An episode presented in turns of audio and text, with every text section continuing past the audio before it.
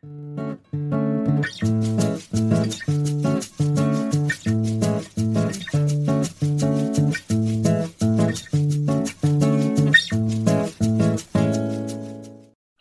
gente, aqui é a Marina. E hoje eu vou tra trazer um tema meio pesadinho para a gente conversar, mas super necessário. Vamos falar sobre a morte, tá? Pegue o seu chazinho de camomila e venha junto com a gente.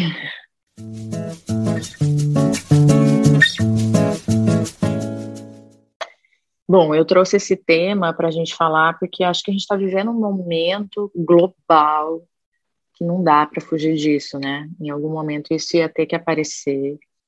É, então, e, e, justamente vou começar por aí, que a morte é um tabu, né? É um dos grandes tabus, como é, o suicídio, o sexo foi por muito tempo, e outros temas assim que a gente não sabe se relacionar, e aí a vida convoca a gente a se relacionar com eles. Então, quando a gente passa por uma situação de morte, é, seja simbólica, seja uma morte concreta de alguém que a gente ama, né, de um ente querido, seja a gente se deparar com a nossa própria morte, é um momento que desloca a gente de lugar, né? E aí a gente pensa assim, é uma coisa tão avassaladora e ao mesmo tempo tão ordinária, né? No sentido de ser comum a todos nós. A morte não é privilégio de ninguém perder alguém, viver uma situação de fim, não é privilégio de ninguém. E, ao mesmo tempo, quando isso acontece, é um movimento muito único na vida da gente. E então é, é uma coisa que a gente tenta esconder embaixo do tapete. Tem que ter muita coragem para se aproximar do mistério que envolve a morte. Então eu queria ouvir um pouquinho assim de vocês, meninas, o que que esse tema suscita em vocês.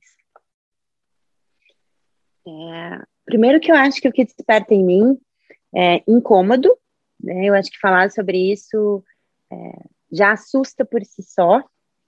Quando você comentou com a gente que ia falar sobre isso antes da gente estar aqui gravando, me veio aquele frio na espinha, né? Assim, de tá, vamos lá, vamos falar sobre isso. E você falando agora, Nina, me lembrei de um livro que eu li há algum tempo, até acho que não é tão recente, tá? Não sei se ele não tem uns 10 anos já é, que chama Homo Deus, e ele fala né, um pouco sobre a morte, desse desejo da modernidade de estar para além dela. Né, esse desejo de ser Deus, de certa forma, de poder evitar, né, poder estar acima dela, um jeito da tecnologia estar a serviço da gente não morrer mais. E que profundo isso, né? O quanto a gente está assim querendo jogar para baixo do tapete de todas as formas, né? A gente não quer passar por isso de nenhum jeito. É, eu compartilho, assim, do, com isso que a Rafa trouxe, desse desconforto, né? É, eu acho que quando a gente se depara com esse tema, é aquele respiro que fica preso, né, na garganta. E, e aí fiquei pensando, né, o quanto, é, é, juntando isso com isso que a Nina trouxe agora na introdução, né, é, é muito ordinário, é muito humano, né? a única certeza que a gente tem na nossa vida é que a gente vai morrer um dia, que a gente, que, que as, todas as pessoas vão morrer um dia. E ainda assim, mesmo que a gente saiba isso, é, a gente nunca está preparado, né? Por mais que seja, sei lá, uma pessoa que está é, adoecendo há muito tempo, está em fase terminal, quando aquela pessoa se vai, ainda assim é um baque, ainda assim é um choque. Mesmo que a gente tente se preparar, a morte eu acho que ela sempre tem esse quê do, do surpreendente, né? De tirar a gente do prumo, de, de tirar o nosso chão. Então, eu acho que daí também vem um pouco desse desconforto, né? A gente sabe que vai acontecer, mas fica torcendo para que não chegue a hora nunca, assim, né? É muito difícil encarar a morte. E eu fiquei pensando um pouco é, na ideia, né? É, até psicanalística um pouco, mas será que sem essa certeza da morte a gente viveria? assim, a gente se conectaria com a vida? Será que a gente estaria disposto a viver? Estaria disposto a, a se aprofundar e a estar tá de corpo e alma na vida se a gente soubesse que estaria aqui para sempre? Eu acho que as coisas perdem um pouco de sentido se elas não tiverem um fim. Nossa, muito, muito legal essa, essa reflexão aí, meninas. É, eu fico pensando também, Rafa, nisso que você estava falando sobre sobre a gente é, não conviver com a ideia da morte diariamente, até talvez como uma estratégia mesmo de sobrevivência, eu fico pensando é, o quanto a gente realmente acha que a gente é infinito nesse ponto, né? Que, que a gente não é finito, que, que, as, que os ciclos não vão transformar, que, enfim, as fases elas não vão morrer para outras abrirem. É interessante pensar que a gente vive de uma forma realmente é, um pouco ingênua de achar que a, a, morte não existe, né? E que talvez tenha, como você está trazendo, uma certa finalidade, né? Seja de sobrevivência, instintiva, não sei, arquetípica, né? Algo assim. Teve um outro, um outro episódio que a gente gravou que a Carla trouxe a, essa questão da gente achar que nunca vai perder nada, né? Do puerpério. Então, o que, que a gente é, perde quando a gente ganha um filho, né? Então, assim, é isso, né? A gente tem essa dificuldade de lidar com os limites, né? Então, é, é um impulso titânico, como a gente também falou no episódio dos excessos, né? Essa coisa de a gente querer mais, mais, mais, mais, mais, é uma maneira até de não se relacionar, porque a morte, ela, o sofrimento, o fim, ele, ele nos conta a respeito da vida que a gente viveu, daquilo que é importante para a gente. Então, tem um, é, uma, uma beleza que só se sabe diante a morte, né? Então, lá, quando se a gente for retomar a mitologia, a gente vai entender que tem a Perséfone, que é a, a deusa do submundo, do mundo dos mortos, ela tem uma caixinha de beleza que só ela tem. Então, no mito da psique, do Eros e da psique, é, uma das tarefas dela, que a Afrodite dá, é para ela ir buscar essa caixinha da Perséfone, porque a, a Afrodite, com tudo que aconteceu, está abatida e tem uma beleza que só se sabe diante a morte, que é essa beleza que ela quer resgatar um pouquinho, que ela quer da caixinha da Perséfone, porque é isso, tem quando a gente se depara com o fim, é a hora que a gente se depara com o essencial, com aquilo que fica, com o que é importante para a gente, né? E, e como a dor convida a gente. Então, por exemplo, quando a gente está com dor de cabeça, ou qualquer outra dor que seja, a gente não consegue parar de pensar naquilo, né? Então, a gente está totalmente presente naquele momento. A gente está pleno naquele momento, né? A hora que a gente está ali. Então, a experiência de sofrimento, a experiência de dor, ela convida a gente para esse lugar para o centro, né? Para aquilo que importa. E eu achei muito, muito bonito, né? Isso que você está trazendo, que é a sabedoria de lidar com a dor, né? de lidar com as perdas, de lidar com o fim, com os limites, porque exige uma sabedoria, né? De conseguir enxergar essa beleza nas coisas, porque nós temos uma visão de que o bonito é aquilo que está na luz do dia, aquilo que faz o mundo brilhar no sol, né? Mas se a gente olhar é, o quanto a gente se transforma, se aprofunda, amadurece, se conhece quando a gente sofre. Né? A gente descobre coisas que nos dias alegres a gente jamais saberia. E valoriza os bons momentos, né? Valoriza aqueles momentos, talvez, do dia que foram incríveis é, se, eles, se a gente vivesse só isso, eles não teriam tanto valor. Né? Mas esses dias acabam, é, as pessoas às vezes não estão mais lá e a gente fica com essas memórias brilhantes. Mas para isso, a gente tem que viver as perdas, senão tudo seria muito banal. Fiquei pensando na quando você estava falando, Rafa, desse, da, da expansão da energia mesmo. Vamos pensar no corpo. Quando a gente está muito alegre, a gente expande, a gente vai ficando eufórico, então a energia vai se dispersando, né? E às vezes a gente precisa voltar para o centro. E a dor, ela traz isso, né? A gente. Então, quando a gente está passando por uma dor psíquica, emocional, por exemplo, a gente fica mais quieto, mais reflexivo. Né? Então, é, às vezes é um convite mesmo, né, da vida, de fazer se voltar, volta, expande, volta, que nem a gente também falou é, várias vezes já, enfim e tem isso, assim. E também fiquei pensando no ciclo morte-vida, né? Porque, assim, a criança, ela nasce, ela precisa de ajuda, ela é ingênua, ela tem uma espontaneidade, daí a gente vai se moldando na vida e na velhice parece que a gente vai resgatando essas características. Então a gente precisa de ajuda, o idoso ele tende a ser mais ingênuo, ele também tende a ser mais espontâneo no sentido de falar mais o que ele pensa, de ser mais ele mesmo, né, de ser mais puro. Então parece que nesses extremos da vida a gente se aproxima de características muito semelhantes. Daí me lembro da imagem da Ouroboros, né, que é onde termina é onde começa. Não consigo pensar em outra palavra que não seja renascimento, que é eh, todo fim é um novo começo e a gente renasce como pessoa cada vez que a gente tem uma experiência do fim. Né? É, eu, é, claro, não, não consigo dizer como ser humano né, o que seria isso, mas é, quando a gente lê, não só na teoria, né, quando a gente lê experiências, enfim, do quanto as pessoas elas se transformam quando se aproximam da própria morte, né? o quanto isso é um renascimento, né? a pessoa ela renasce de alguma forma, e claro, para nós que vivemos essas perdas, né, que ficamos, é, também é um renascimento, é uma nova vida a partir daquilo. Ah, e a Rafa me deixou um gancho maravilhoso. É, enquanto é, ouvindo assim vocês, estava lembrando muito da, de uma médica, né? Talvez quem está ouvindo a gente não conheça, mas na psicologia a gente fala bastante dela, que é a Ana Cláudia Quintana Arantes, eu acho que esse é o nome dela.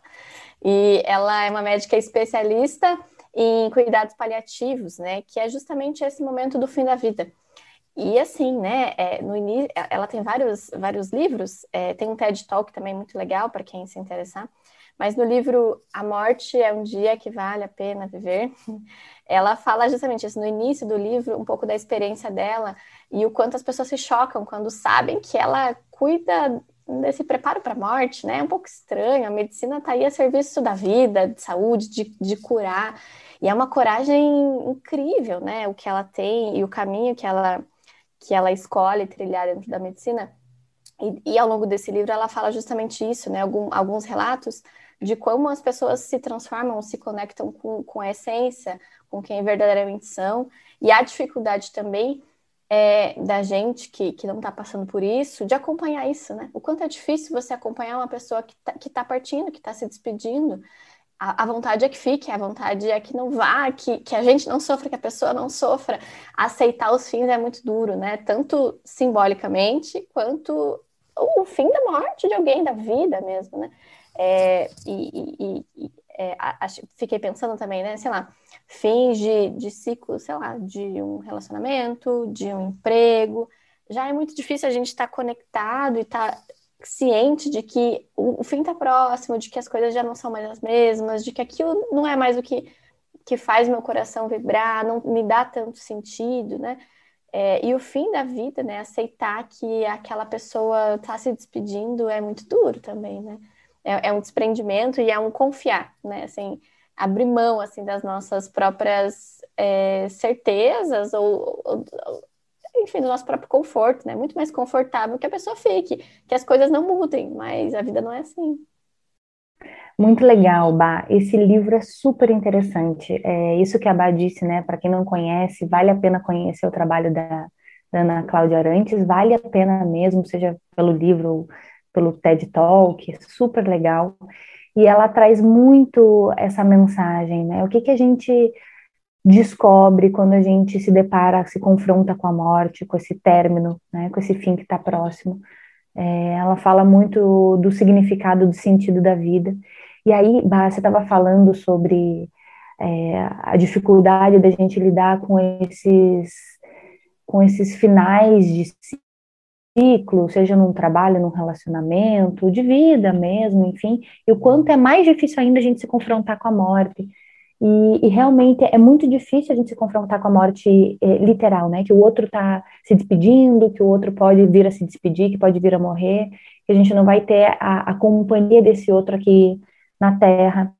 Muito complicado mesmo.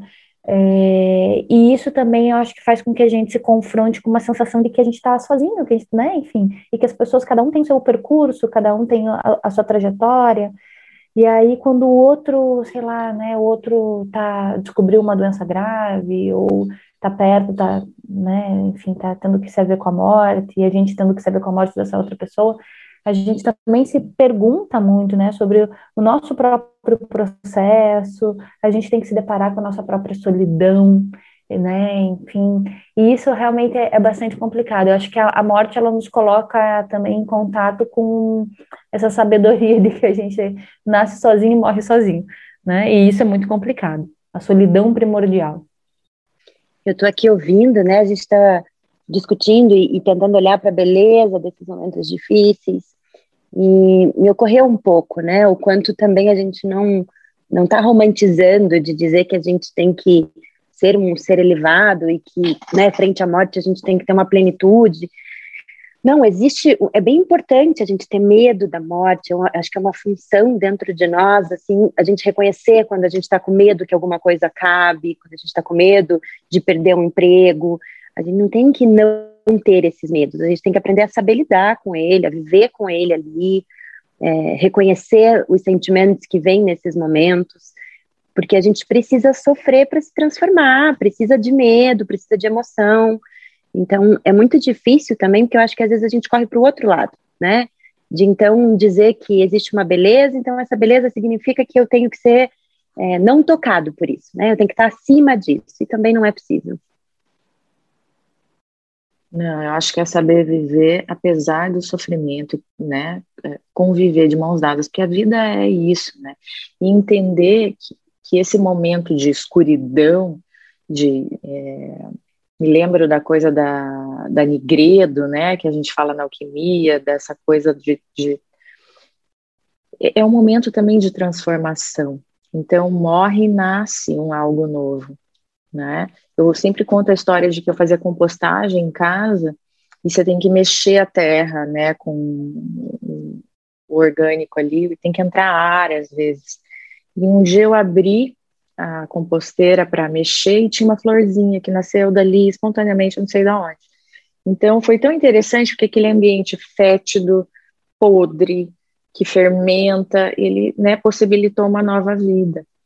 Então, é, quando a, a fala da, do confiar, eu acho que é isso, né? confiar no, no, na vida, no fluxo da vida, mesmo quando ela vai não vai de encontro com as nossas expectativas, com o que a gente quer, porque tem um livro que chama assim, A Ridícula Ideia de Nunca Mais Te Ver, e ela fala do, eh, da morte do esposo dela, e ela até resgata o diário da Marie Curie de quando Pierre Curie faleceu também, porque é ridículo, como assim nunca mais?